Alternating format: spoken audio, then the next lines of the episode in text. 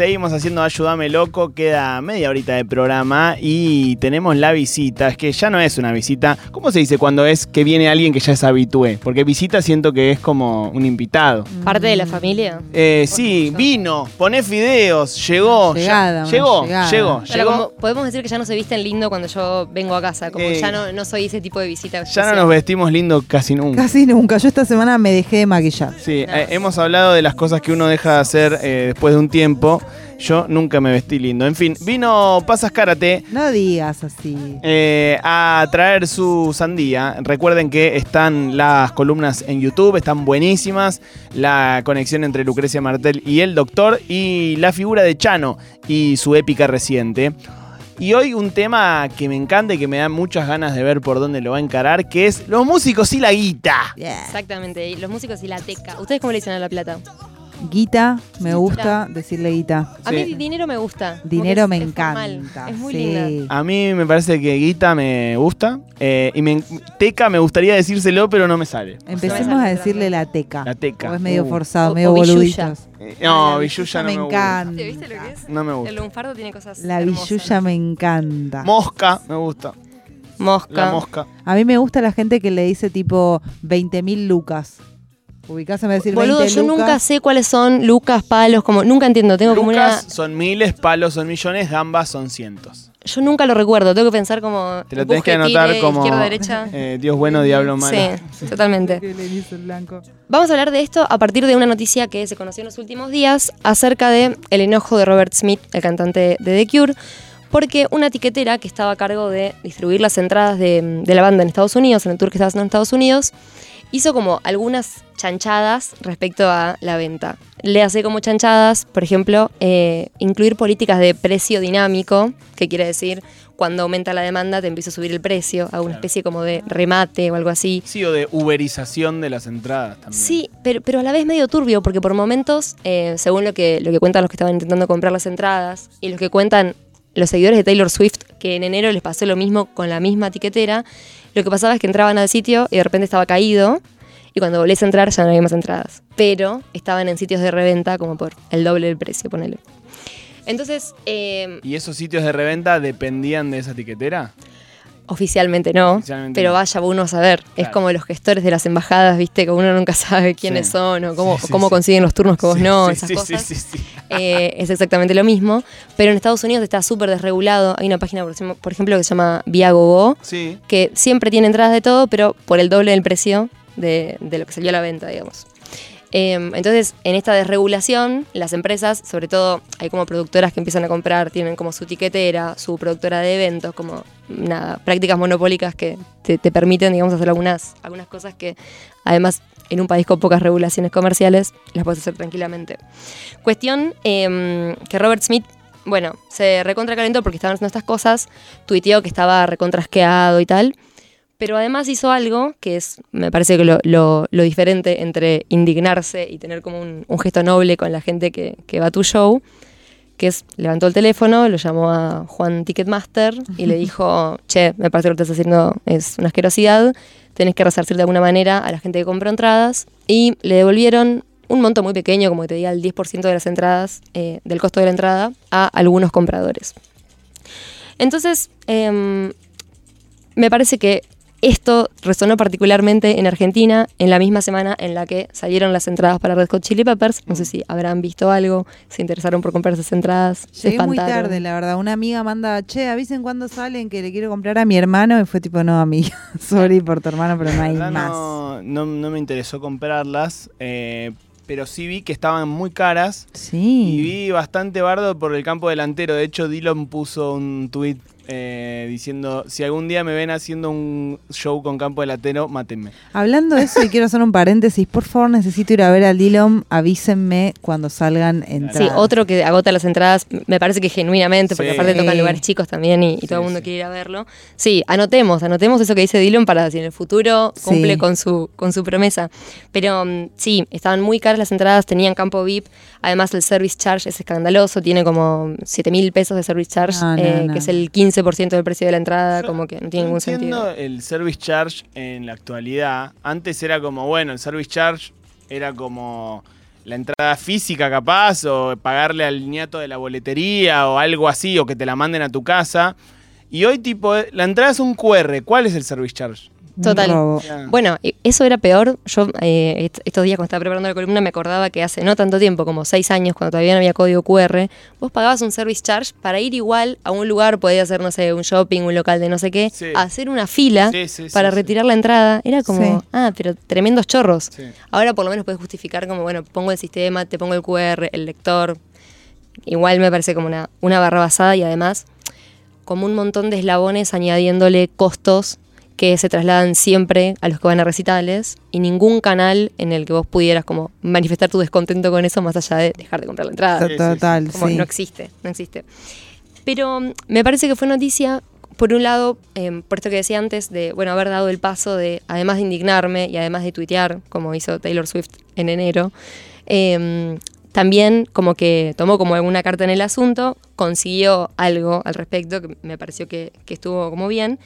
Y también porque creo que mm, hay como alguna especie de tabú entre los músicos y entre los artistas en general eh, de hablar de la guita, ¿no? Como puede ser, puede ser un poco tabú, puede ser un poco despreocupación por, bueno, no, no me voy a eh, meter en este problema de ver a dónde va la guita que ponen los que me van a ver o los que me compran el disco, cómo se distribuye, si es justo o no.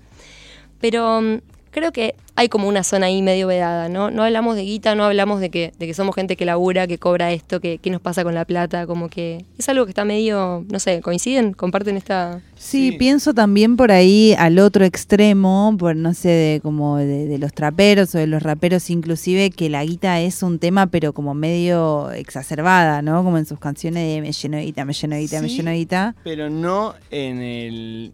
En, no ligado, al, no ligado al show, digamos. No, es como si soy millonario, ta, ta, ta, pero no es, che, hice un show, estoy, eh, la plata de las entradas va un poco a mí, o sea, como ese circuito está como invisibilizado, por decirlo de alguna forma. Pienso en Cromañón y en que hay una secuencia eh, con, con Cromañón que siempre se dijo que ellos el día después o algo así habían ido a buscar la plata y la- la- le lavaban como el hollín que tenía esa guita, como hay una, hay una cuestión de, de cuando, por ejemplo, se desliga a, a callejeros de la organización de Cromañón, me estoy metiendo en un tema medio complicado al pedo, pero eh, también uno olvida, ¿no? Que organizar un evento también es ganar la plata de ese evento. Por a- supuesto. A, eso iba, a eso iba. Por supuesto, sí, y- que siento que en todos los recitales, digamos, sea en la instancia de comprar la entrada o si vas a un festival muy grande, como que a veces ves esos momentos que decís acá recortaron presupuesto porque estoy hace 15 horas en una fila para tomar una botella de agua y digamos, eh, como siempre recortar en detrimento de, del bienestar del público y como meter un poco más de guita en la bolsa, ¿no? Pero sí. Em, yo también pensaba en lo del trap, pero a la vez me parece, de hecho, creo que cada vez que escucho que alguien dice como, no, qué bueno que los traperos y sobre todo las traperas mujeres están empezando a hablar de la guita, como que es evidente que hay una cuestión ahí como de hacerse cargo de eso que consiguen, pero siempre aparece la guita medio como un premio o como algo que está em, más como, como el lujo, digamos, y yo creo que a veces em, eso está como muy separado de la cuestión, la guita como lo que trabajo para conseguir o como más la guita de lo cotidiano, ¿no? Sí. Sí. Eh, me parece que hay una diferencia y creo que... mm, De hecho, perdón Dime. que te interrumpa tanto. Uno no sabe cuánto. Viste, por ejemplo, no sé si tenés un amigo que tiene una banda a la que le va más o menos bien que tocan el Lola Palusa, ¿no? Ujú. Vos no sabes si viven de eso o no. No sabes cuánta guita gana un músico que no es. No te estoy hablando de, no sé, top eh, mainstream, pero digo, no sabes cuánta. ¿A partir de qué momento un músico empieza a vivir de eso? Nadie lo sabe, ¿no? Total, yo creo que una situación que desnudó mucho esas situaciones, que vos decís, ah, bueno, realmente quizás eran pocas figuras las que podían bancarse como un parate tan largo, fue la pandemia. Como que me parece que bajó a tierra esta cosa de como, ah, es un laburo también y pueden tener deudas, digamos, y pagan cosas y, y tienen que laburar por la guita. Em, Sí, ni hablar la guita de, bueno, de hoy en día de las plataformas que tampoco sabemos, o sea, hay como una idea de, bueno, sacan un video en YouTube y se llenan de guita, ¿no? Total, total. Pensando que yo en Bizarrap, ponele. Sí. Pero después capaz una banda que, que saca un video y que tiene una cantidad de views decentes, no sé si puede vivir de eso. No, no, da, da la impresión de que con las plataformas los que pueden hacer mucha guita son los que ya están como en una escala de views y reproducciones tan alta que como que eso rebalsa y rebalsa en mucho dinero Sí. para ellos. Pero mm, incluso gente que le va muy bien y tiene mucho reconocimiento, como o, o la- laburan con alguna otra cosa en particular o cosas por el estilo. Qué fina que es Paz cuando dice dinero, ¿no? Dinero. Recién Gracias. dijo mucho dinero y yo dije, ah, es fina ella. ¿Sabes que a- en un momento un amigo me hacía bullying porque yo decía dinero y yo me di cuenta que esto es muy daddy issues, pero yo decía dinero porque mi viejo dice dinero. Mi viejo es un tipo grande, como rural, tiene todas estas palabras. Eh, así que sí, me, me, me- sentí cerca de mi papá. Suena muy bien, suena muy bien. dinero. Eh, no, y, me parece que como un artista que entendió muy bien que ahí con el tema de, la guita había un tema sensible y sobre todo un tema sensible en el arte, fue Rosario Blefari eh, y que lo plasmó muy bien en, en el libro El diario del dinero, que justamente, hoy hablábamos de la pandemia, eh, sale durante la pandemia, ella, eh, bueno, Rosario estuvo enferma, su enfermedad avanzó cuando estaba como muy cerca de la publicación, eh, falleció en julio de 2020 y el libro terminó siendo una obra póstuma, se publicó dos semanas después de su fallecimiento. Eh, y llegó en un momento, ahora les voy a contar bien por qué, pero como que llegó en un momento re, eh, necesario, si querés, para, para el mundo del arte y sobre todo de, de los artistas independientes, eh, porque bueno, porque estaban sin trabajar básicamente. Y ella en el Diario del Dinero hace, hace un recorrido muy, como muy tierno de la guita, como que va registrando las cosas que va gastando. día a día. Sí, es divino. eh, tiene como entradas todas salteadas, ¿no? Con saltos temporales. Por ahí estás en el 98, de repente estás en el 2005, después estás en el 2001 y mm, aparecen en esas entradas como tres dimensiones. Por un lado, como su vida, si querés, más personal, como su vida de, de- primero como de, de joven música, después como de madre, después de pareja y tal. Em, y, y después empieza a aparecer lo artístico como su, su descubrimiento y la forma en la que ella eh, entiende el dinero siempre como un medio para hacer otra cosa. Porque eh, es, es muy, como muy dulce verla por ahí, como decir, bueno, eh, o sea, es muy dulce y a la vez está muy mal, pero quiero decir, te conmueve.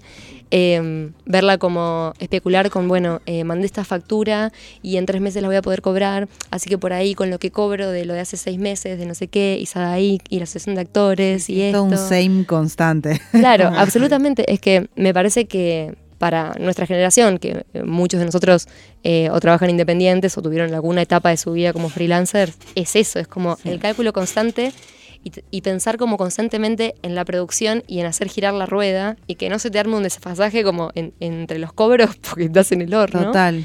Eh, ella le pasaba mucho eso. Es que Rosario queda un poco, yo creo que es de las artistas que si bien es una artista recontra mega reconocida, o sea, como y respetada y admirada, logró siempre mantenerse en el, en el indie total, ¿no? Como hasta en su último tiempo tocaba en lugarcitos ahí como Sí. perdidos. Sí. Eh, y creo que, que en algún punto debe haber sido una elección eso, ¿no? Como llevar esa vida. No sé, capaz pudo hacer un montón de guita y, y no, no la hizo, ni idea, pero es como que tiene esa cosa de esa identidad súper mega indie Total. eh, que puede hablar de facturar a seis meses. ¿entendés? Total, es una total. locura. Yo a veces tengo este, este pensamiento que, me, que me, me lo repudio, pero digo, como si hubiera nacido, no sé, en Brooklyn, no sé, sería, sería Patti Smith, o bueno, Sí. Patti Smith también tiene un libro en el que habla un poco como de... de- sí. eh, éramos unos niños, eh, en toda esa etapa hasta que finalmente, bueno, se puede dedicar a la música y ta, ta, ta. La, la contracara de eso, siento que es una, eh, una entrevista que me crucé hace poquito de Joaquín Levington eh, con María Laura Santillán Mira, No la vi, qué bueno eso. en Infobae, en donde él le cuenta que cuando estaba totalmente pasado, bueno, en realidad no le dice eso, pero uno lo, uno lo, Lo dijo envasado. lo imagina, eh, iba a Sadaik a cobrar con una bolsa. Y, eh, ¿Con una bolsa? Con una bolsa de consorcio. Ponía la plata en una bolsa de consorcio y se iba así, como si fuese Papá Noel. Y que a veces esa bolsa estaba rota y que entonces se le iba cayendo la plata. Y él dice: Yo, Oh, per- wow. yo perdí mucha plata en el sentido literal. No es que perdí mucha plata de que me, Me la tomé. me la tomé Que que- se le iban cayendo. que además, sino que se le iban cayendo, ¿no? Como esta imagen de él, bueno, del, del rockero que tira plata, ¿no? Claro. Eh, eh, creo que es la contracara a eso de pagar facturas. Sí, sí, no sé si, si, si tendrá la misma eh, abundancia ahora, no sé, en, en Spotify ponerle cosas así, porque también me parece como que él, su- la época dorada de Turf también era como otro momento para la música, para la industria y para la economía en general.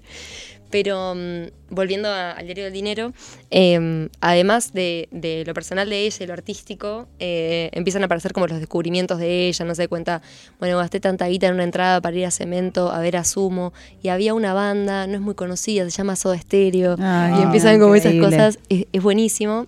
Em, ¿Es fácil conseguir ese libro? Sí, lo editó Editorial Mansalva y mm, me parece que hace poco lo reeditaron, así que sí, o si no, la próxima vez que vuelva te lo, te lo traigo, te lo trafico. Em, y por último aparece como algo de, de la economía argentina también y, y de la precariedad de la, de la escena cultural, digamos, como muy sostenida por el amor al arte y las ganas de hacer cosas Sí. de ella y, y de todas las personas que, que lo rodean. Pero bueno, me, me parecía que mm, ella, por un lado, con una forma de, de entender el dinero como, como un medio para otra cosa, y, y Roberto como con, con una manera particular de pensar en el dinero de la gente que lo sigue y una preocupación por la justicia de cómo se, se distribuye eso. eh, tienen ahí como dos maneras de ser eh, artistas como que tienen algunas cosas en común y en escalas diferentes, pero que, que son muy nobles. Sí, además, bueno, hay una discusión del arte y el dinero eterna, ¿no? Que podríamos tener. Yo creo que hay una diferenciación grande entre más allá del arte como creo que son personalidades que hay gente a la que la guita la mueve y gente que obviamente la guita te puede gustar y qué sé yo, pero que no no no es lo que te mueve, no vas hacia la Totalmente. guita, ¿no? Entonces Totalmente. eh, pienso, bueno, si pienso en Rosario en ese plan de eh, y también de toda la cultura que hoy no sé si están así porque cambió mucho todo, pero los músicos eh, acostumbrados a pagar por tocar, ¿no? Como sí, sí, sí, eh, y, y la otra contracara es ser una estrella de rock mega millonaria y de tirarle guita a las putas en un yate, ¿no? Como no hay un, un punto medio coherente. Total. Yo creo que en, en ese momento había gente que entendía el dinero, por supuesto, de otra forma muy diferente, y que todavía hoy hay gente que entiende el dinero como, como Rosario, por ahí como son nombres que, que no, no conocemos tantos o vamos a ir descubriendo con el paso del tiempo. Sí, Pero bueno, para no tener esa mirada nostálgica, yo creo que todavía hay gente que hace cosas porque tiene ganas de hacerlas. sí. Me parecería mucho más justo que reciba como eh, más dinero que el que recibía Rosario según sus, sus diarios. sí. Eh, pero bueno. Siento que eh, Los Redondos fueron una banda que puso, no sé si el, el tema de la plata, pero sí de los, de los intereses, ¿no? Como sobre la mesa, como... Bueno, che, nosotros somos dueños de esto, de que es lo nuestro, siempre fueron eh, independientes de algún modo. Creo que tiene que ver con la guita eso. Sí. Sí, Después obvio. está esto que decías de, de los, de los recortes. que creo que desde varias aristas se puede eh, analizar el, el fenómeno redondos indio, eh, teniendo en cuenta la guita. Esto de que no hace falta a veces tener entrada para ir a ver al indio. Eso hace que mucha gente que eh, no podría ir pueda ir, pero a la vez vuelve caótico el evento y lo vuelve peor para los que sí pagaron la entrada. Total. Hay algo ahí con, el, con la plata en cuanto a la eh, organización, no sé, las disputas entre Sky y el indio por eh, los, los derechos de los videos, no sé, como un montón de cosas que siento que en otras bandas no están. Digo, yo no tengo ni puta idea cuál es la eh, disputa de guita dentro de Babasónicos que debe haber, o de, no sé, de todas las bandas, calculo, de los Cadillacs.